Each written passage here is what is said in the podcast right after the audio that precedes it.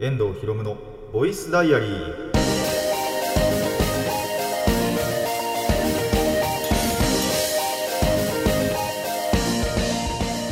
ラジオの前の皆さんこんにちは。遠藤博夢のボイスダイアリーパーソナリティの遠藤博夢です。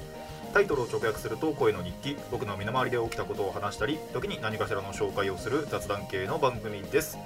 えー、ツイッターでね全く同じことをあのツイッターと全く同じこと言うんですけどマジで桜の開花にびっくりした。あの本当に前回の収録のまあなんだろう行き帰りの時見たら別にそんなに咲いてなかったはずなんですよ。まああんまり覚えてないんですけど あんまりその風景見てなかっただけかもしれないんですけど言うてもそんなに咲いてなかったよなって思ったんです。23日したら満開になっちゃって そっから。そんな一気に咲くことある？って思いましたね。あの本当にその桜というまあ桜の木というかの本当に開花のするなんだろう。まあ確かにその次の日かな？はまあそもそも確か外出なかったんですよ。あまりに疲れちゃって。全然外出なかったと思うんですけど。だから本当に2日後かな？確か。ぐらいに外出たらだからそのどっちかぐらいではもう確実に咲いたんでしょうね。まあ満開満開ではないかな。満開とはいかないまでもでも本当にあのー、花がめちゃくちゃ咲いてて。8部まあ7部8部ぐらいには咲いてたんじゃないかなと思うんですけどっていうのをマジで2日間で感じてそんな2日で咲くことあるんだって思ってマジでびっくりしましたね。もっともっと徐々に5部があって6部があってって 咲いていくのかと思ったら一気にバッつって8部ぐらいまで行ってたんで。いやーびっくりしましたね。で一応なんで今僕の地元ではねちょうど花火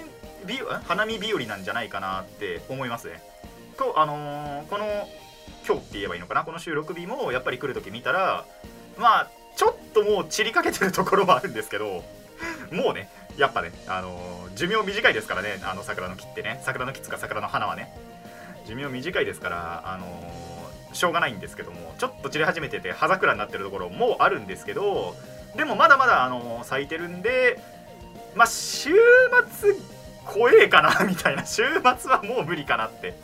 思うんですけどあのそれぐらいまではギリなんとかね、えー、見れるんじゃないかと思うのでまあもし散歩その日はもしかしたらしないかもしれないんですけどね、えー、するってなったら、まあ、ちょうどいいぐらいに見えるのかなと思いますしまああとは地域にもよるとは思うんですけどねちょうどこれこの前後ぐらいなんじゃないかななんて思っているので、えー、ぜひ今のうちにお花見をしたいという方はねあの外出ていただいて、えー、どっかいいスポットスポットというか、まあ、スポットでもいいですし、えー、撮って、えー、お花見楽しめといいんじゃないかなと思います。多分僕はやんないです。散歩はするかもしれないんですけどね。その桜の木の下を。散歩とかはするかもしれないんですけどなんか花を見るだけでなんかじゃあ他にすることあるかっていうと多分酒飲むぐらいしかしないんで。友達とかと誘ってね、あの、お酒飲めたらいいなとも思いますけどだったら多分花見じゃなくて普通に居酒屋行くよなっていうところもあったりするんでまあ花見だけっていうのはしないかなとも思いますけどもあとねそもそもなんか最近刺激がないんですよね。まあでも花見が刺激になるかって言われるとそれも刺激にならないような気もするんですけどそのあまりにも悪いことはそんなないんですけどいいこともなさすぎて。マジでねあの外、まあ、あとそこに雨が降ったからっていうのも多分あるんですけどまあそれ別に悪いこととは思ってないんですけどただ外に出る気は失せるよなって思ってで外に出なかったことが響いて、えー、若干の鬱ですね。ほんと若干ですけどあの何もする気が起きないっていうことに陥ってはいるんですが、えー、なんとかね気を持ち直して いきたいなと。一応週末予定は1個入ってるんであまあただ映画を見に行くだけなんですけど ただ映画を見に行くだけなんですけどそれがあるんでまあそこではなんとかね元気になれるんじゃないかなと思ってはおりますね。ということであのー、話戻しますけど 花見楽しんだりなんだりは、えー、してみてくださいと。ということで今回も始めていきたいと思います。遠藤ひろむのボイスダイアリー。今回はこんな1ページです。遠藤ひろむのボイスボイスボイスダイアリー。改めましてこんにちは。遠藤ひろむです、えー、前半はいつも通り、えー、雑談をやっていきたいと思います。で前半の雑談もそうだし、まあ、後半一応違うには違うんですけど、えー、ほぼ全ての話に カードゲームが関わりますと。いうことで、え、ご了承いただきたいなと思います。まず1つ目、え、ついにですねウィクロスがとあるコンテンツとコラボしますと。あのー、いや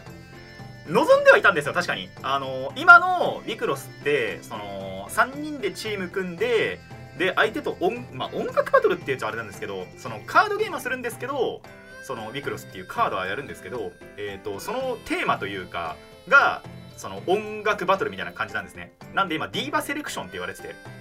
そのウィクロスの中でも、まあ、今までいろいろシリーズがあったんですよ。だその中で今ディーバセレクションって最初のやつはディーバセレクションって言われててまあそれってその音楽かけるカードみたいな感じなんですね。別にあの歌いながらカードするとかじゃないと思うんですけどなんだろう歌が一つのまあテーマになっているというかバトルに際してっていうのかな。っていう感じの、あのー、シリーズなんですよ今。でそことあのー、親和性やっぱもともとあったよなって思ったコンテンツが電音部ですね。まあちょいちょいあれ？こっちになってからも多分ちょいちょい言ってたと思うんですけど、まあ、電音部っていうコンテンツがありましてあの詳しくはね電音部のホームページとでも ホームページとかに行っていただけるといいんですけどまあそれがやっぱりその音って電音部の音が音なんで、えー、音楽が関係する。まあ正確に言うと DJ をするコンテンツなんですけどまあ親和性あるよなと思ってたんです。まさか本当にコラボすると思わなかったんですよ。マジか来たかと思って。えっ、ー、と一応今のところの情報だと、えー、23年の7月29日まあ夏ですね。夏の終わりぐらい終わりでもねえか、えー、7月終わりにえーと、そのコラボパックである、えー、フェゾーネディーバー with 電音部というパックが、えー、出て、まあ、もちろんその中に、えーと、今いる15人ですね。電音部ってそのメインとなるキャラクターが今15人いるんですけどがそれぞれ、えー、カードとなって、えー、出てくれるということで。でそのパックの表紙とかも出てるんですけどあのー、エッチですね。このこの表紙大丈夫かって思うぐらいのあのいやちゃんと健全な絵なんだ。健全な絵なんですけどちゃんとね。あマジかこういうパッケージになったかみたいなところはありつつ。でねそうあのー、コラボするって聞いてびっくりしましたね。もうこれはやるしかないと思ってて。もともと電音部やっぱ興味、まあ、最近ちょっと終えてなかったんですけど曲とかはねあのーサブスクではない CD の方とかではもうほぼ9割ぐらい持ってんじゃないかなって思うんですけどえっ、ー、とそれもありますし、まあ、カラオケで歌ったりもするぐらいではあるんであの、素直に嬉しいしでまあまたそのウィクロス最近全然やってないんですけど 実は友達と。全然やってないんですけどまあそことやるまたきっかけになったりはするのかなとも思っているのでまあ買うんじゃないかなと思いますねこれは。まあ、パックで買うかシングルで買うかは悩んではいますけどパックで買うんじゃねえかなとは思いますね、まあ、足りなかったらまたあの追加で していく感じにはなりますけどもあのー、実際買ってね、あのー、またここでレビューしたりなんだりもしようと思いますがまあ今のところ本当にそのパックの情報とコラボをしますよっていう情報しか出てないので、えー、7月まで8月かな 言ってしまえば。あの7月終わりに出るんで8月になったらまたレビューしたいと予約レビュー予約をしたいと 思いますぜひそれまでねお楽しみにしていてくださいそれかもしねあのー、このウィクロスまたは電音部どちらかに興味さえあればこの情報って絶対終えるはずなのでまあ、どちらが興味持ってるっていう方はあのー、ホームページでもツイッターでもチェックしていただけたらと思います。まあ僕もね、ちょいちょいちゃんとチェックしていこうかなとは思っているので、まあその都度さすがにここで発表はしないですけども、あの本当にまた、あのいつも通りね、ここで1泊だけ開けようかなとは思っているので、えー、それまでは待機なのかなっていう感じですね。まあ本当に、あのー、なんだろうな、どっちかさえ興味あればね、多分それこそ僕、そのウィクロス始めたのの、あの2時3時とコラボした時でしかないので でしかないので、その、と同じように、まあ、どちらかさえ興味あれば、それこそ電音部の方に興味があれば、ウィクロスをやるきっかけにもなると思いますので、えー、ぜひぜひ追ってこの情報をね追っていっていただけたらなと興味ある方はですけど追っていっていただけたらなと思います。で逆にそのウィクロスの方だけ知ってるっていう方はこれを機に電音部知ってあの電音部に沼ってほしいなと 思います。結構本当にいい曲いっぱい揃ってるんであのー、ぜひぜひ聴いてみてください。サブスクもね確かほぼ全曲解禁してるんじゃないかな確か。だったと思いますのでね、えー、気になった方は、まあ、どちらもね双方、えー、調べてみてくださいと。っていうのが、えー、カードゲーム業界その1でした、えその2これは個人的なことです。あのやらかしました。ガチでやらかした。あのその日ですねカードを買いに行ったんですよ。あのデッキの強化をしに。であのまあもちろんその最初から目をつけてたカードもあってあそれとかも買ったんです。でプラスそのチラって見つけたあこれもいいじゃんって思ったカードとかも買ってってたわけですよ。家帰るじゃないですか。でデッキいじくるじゃないですか。持ってたんですよ。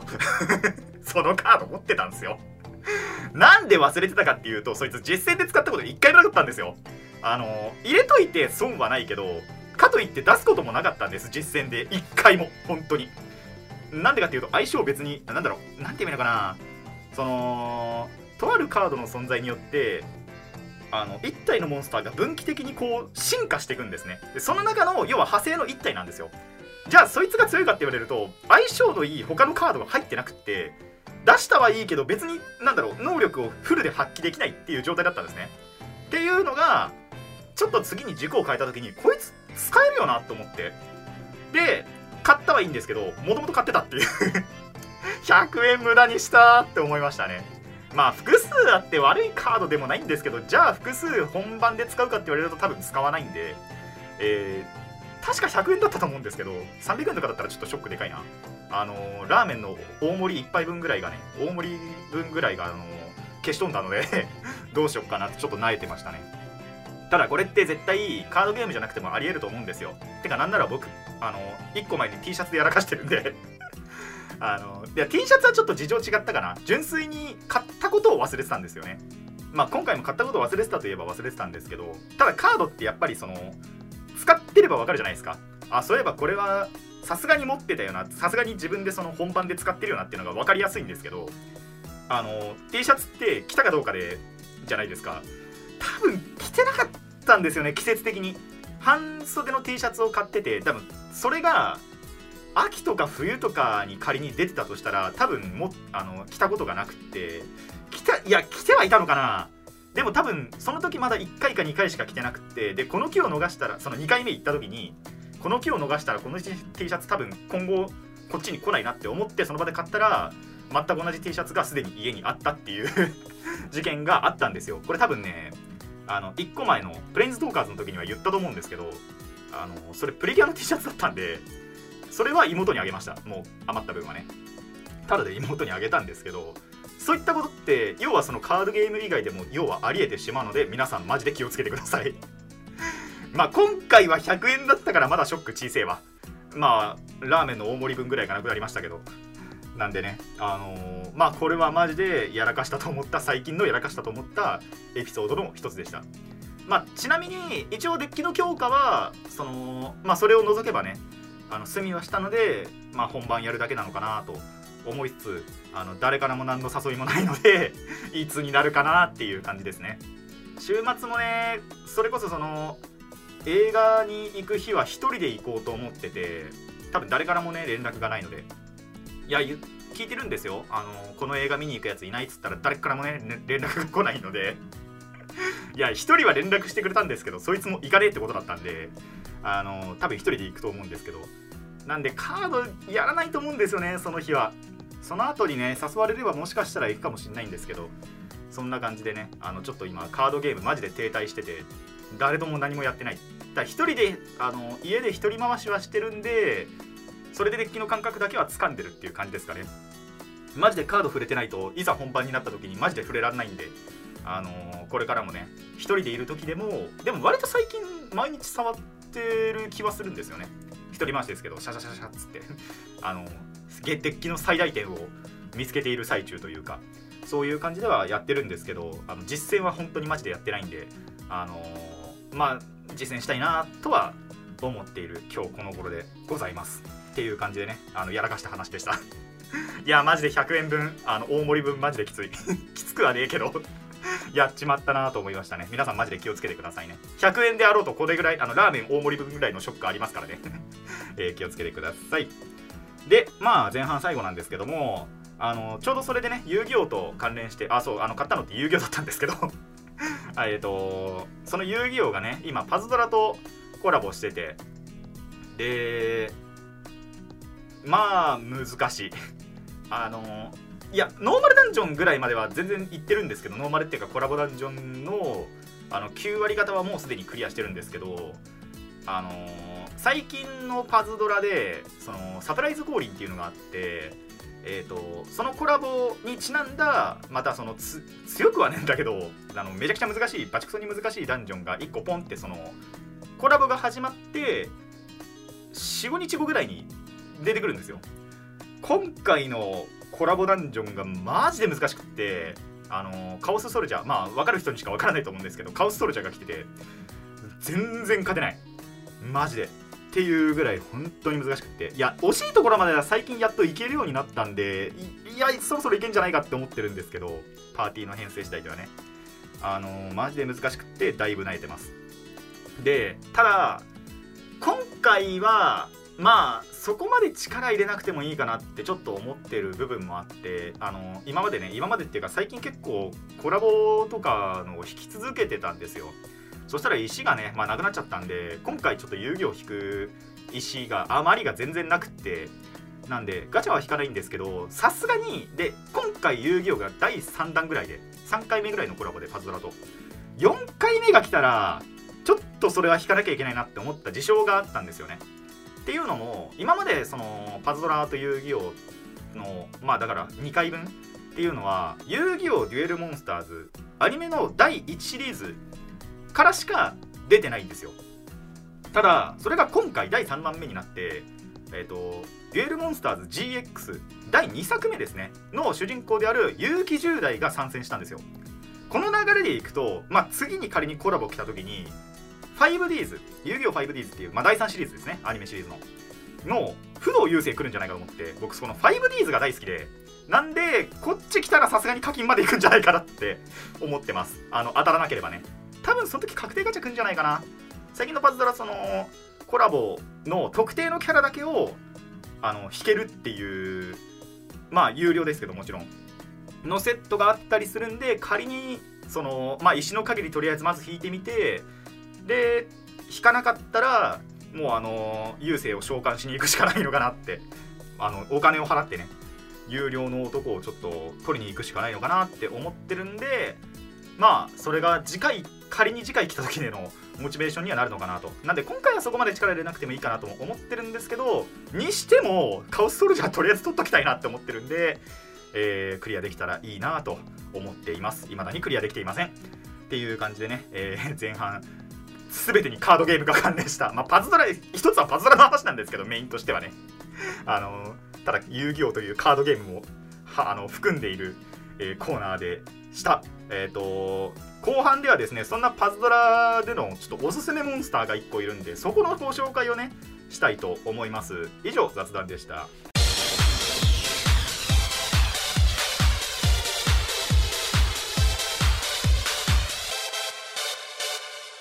遠藤ひろむのボイスダイアリー、えー、後半はですね、えー、前半でも言いました通りありパズドラのとあるモンスターのおすすめをしたいと思います。あのー、それこそその遊戯王コラボでもちろんなんですけどやっぱり主人公が出るわけですよ。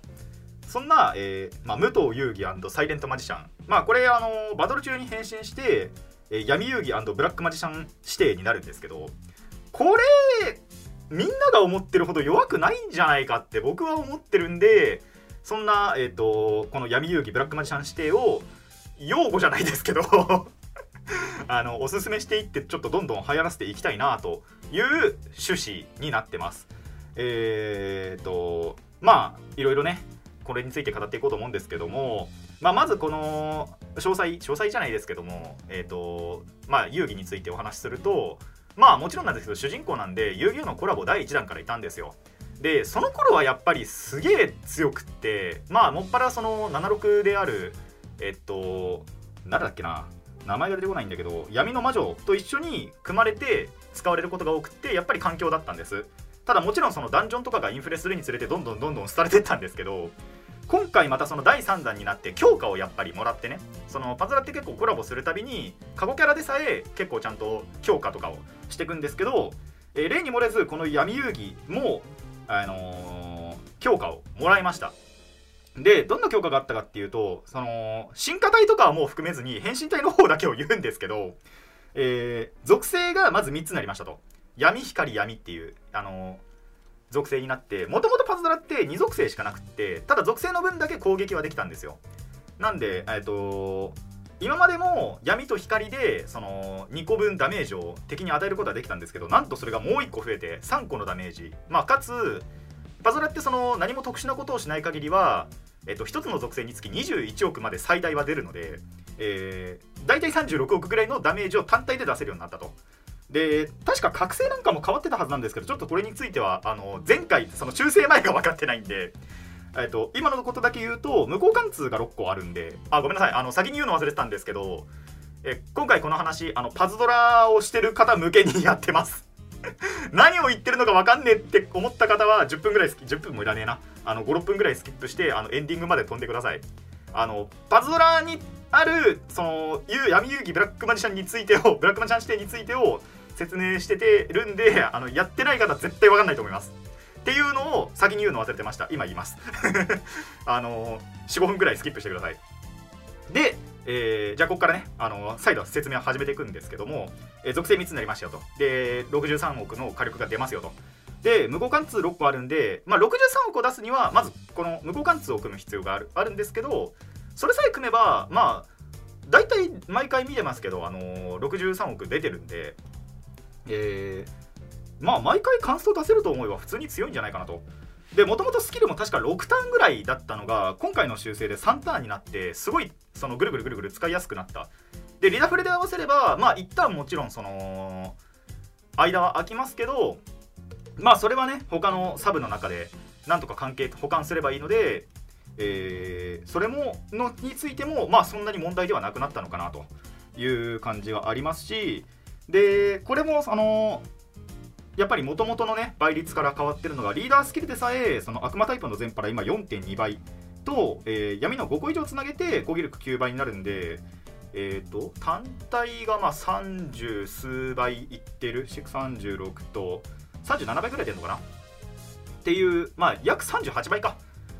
が単体でも出るんで火力としては実は進化体の中で一番高いんですよね。なんで、あの、やっぱりやっていくのがいいのかなと。で、これ単体で使うと、闇光闇なんで、属性ごちゃごちゃになっちゃって、そのそれこそさっき言った63億出すのって、あのー、闇と光どっちも、えっと、無効貫通組まなきゃいけないんですけど、そこを解消するために、まあ、最近追加された副属性変更ですよね。これで、あのー、まあ、僕今、えっと、リックディアスだったかな、確か、の武器をつけると、えーと、ターンそのリクディアスの武器そのものがターン数長くってまあそのメインで使いたいスキルを阻害しないと。でかつ闇属性あの副属性を闇に変更できるんでなんと闇闇闇であの闇の無効貫通組むだけで63個出してしまうと。で、えーと、プラスリクディアスなんとねマシンキラーと攻撃キラーがついてるんでまあその辺の相手にする場合はあのー、だいぶ強い。なそれがまた1.5倍そのマシンと,、えーと、攻撃に対しては1.5倍のあれがかかるはずなんであのダメージ上限突破がかかるはずなんでえっ、ー、と30あ違う20が30になって30億かける3で、まあ、大体100億まあ弱ぐらい90数億ぐらいのダメージは出る。って思えば結構強いんじゃないかなって思ってるんですよね。で全パラがアップってことであの HP も攻撃も回復もアップする。HP 持っててその一撃では死ににくいし回復も上がってるんで復帰もしやすい。で攻撃は言わずもがなっていう感じなんでそんなに弱くないよなって正直マジで思ってるんですよね。でそれが最近ねあの進化先とかが増えて常時全パラ5倍とかもいますけど確かあいつって攻撃力が5倍までしか上がんないはずなんで25なんですよね。えっと闇遊戯三原神。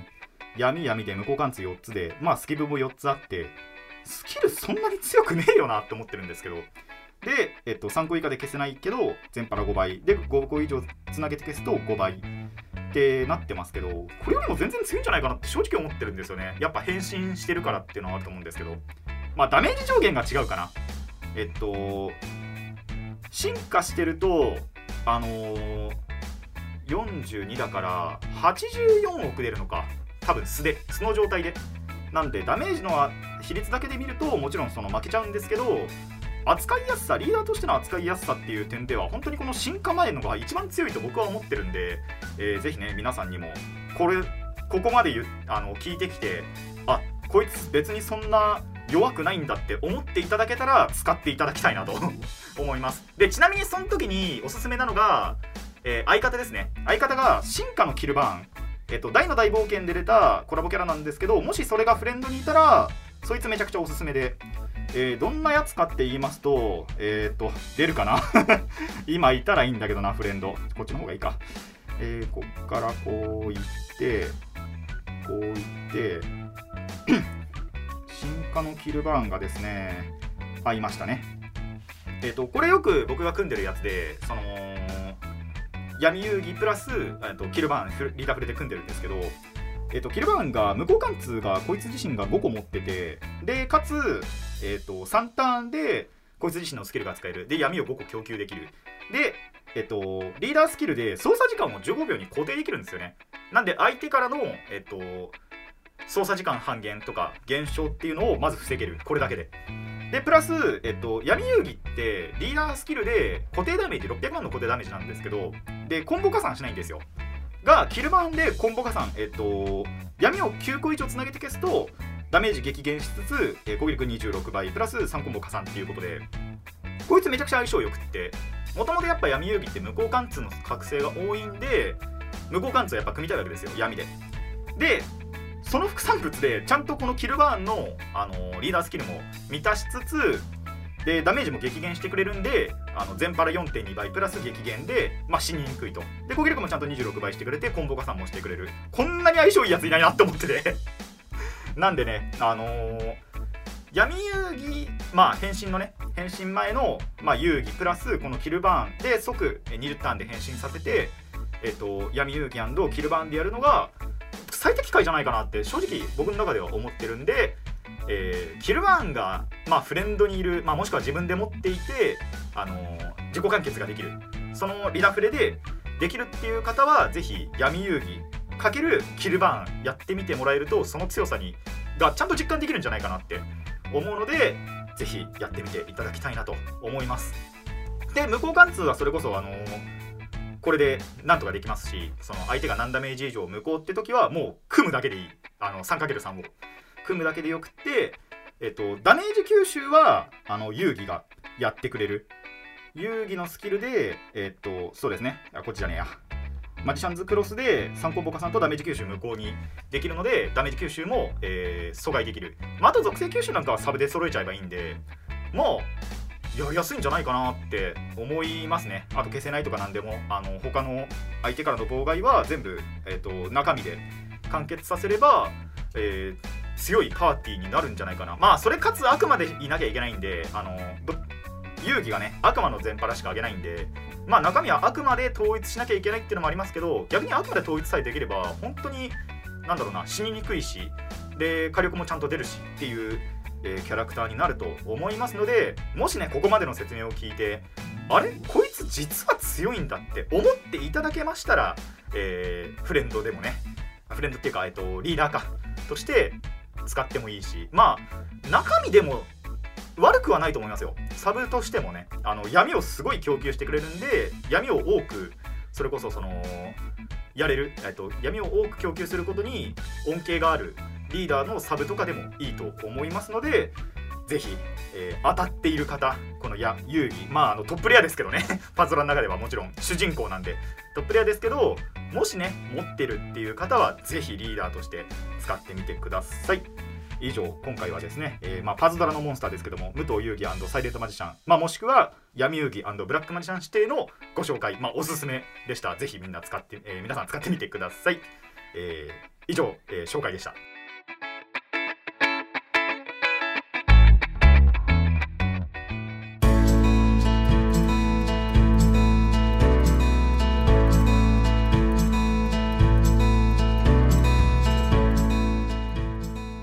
イイスダイアリーそろそろお別れの時間になってまいりました、えーこの番組ではお便りを募集しています。ラジキャスネットのメール送信フォームまたはツイッターそしてマシュマロまでお願いします。質問や感想トークのリクエストなど何でも OK です。たくさんのお便りお待ちしています。でねそうあのー言い忘れましたけどまあやっぱその出た当初あの闇遊戯出た当初ってあのー砦を守る翼竜同じくね遊戯王の、えーコラボである砦を守る翼竜からの、まあ、ブラックマジシャンガールっていうのが結構恒例の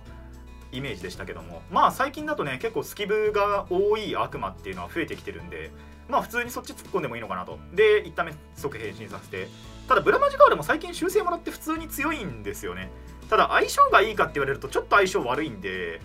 最近というかまあ今回、まあ、さまあ最近になってからって言えばいいのかな。やっぱりその前回のコラボの後に出た悪魔を突っ込む方が普通に強いのかなとは思いますね。まああとバクラだったりね。バクラも同じくあの遊戯王からのコラボですけどあのいやえっと遊戯のそうえっと変身後のスキルでえっと毒さえも火水お邪魔毒爆弾が闇にできるんで結構やっぱ多いんですよね。でバクラってあのバクラ自身の能力で闇闇じゃねえや、えっと毒を降らせられるんでそれさえもあの闇に変換してしまう。であと遊戯って毒が効かないので毒ダメージ無効っていう素晴らしいテキストが書いてあるんでそれなんかも合わせるとそうバクラもその当時からね結構相性のいい、えー、とサブでしたけども今になってもそれは変わんないんじゃないかなと。であいつ自身無効貫通もついてますしなんでえっ、とまあブラックマジシャン、えー、と闇行くブラックマジシャンと、まあ、バクラぐらいは積んでもよくてまああと他にもね例えば回復性回復できる、えっと、バルディターン闇の滞在流滞在流ですね。とかあと今そのたお試しで入れてるだけなんですけど、えっと、ゴルケイオス。ゴルケイオスだっけ？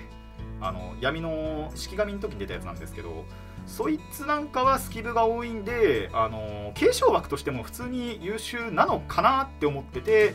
えっと、お試しで入れてますけどまあその辺なんかが結構サブの候補として強いんじゃないかなと。あとあいつ闇7個も生成してくれますからね。なんでその辺とかを使ってみると、えー今でもね戦える一戦級の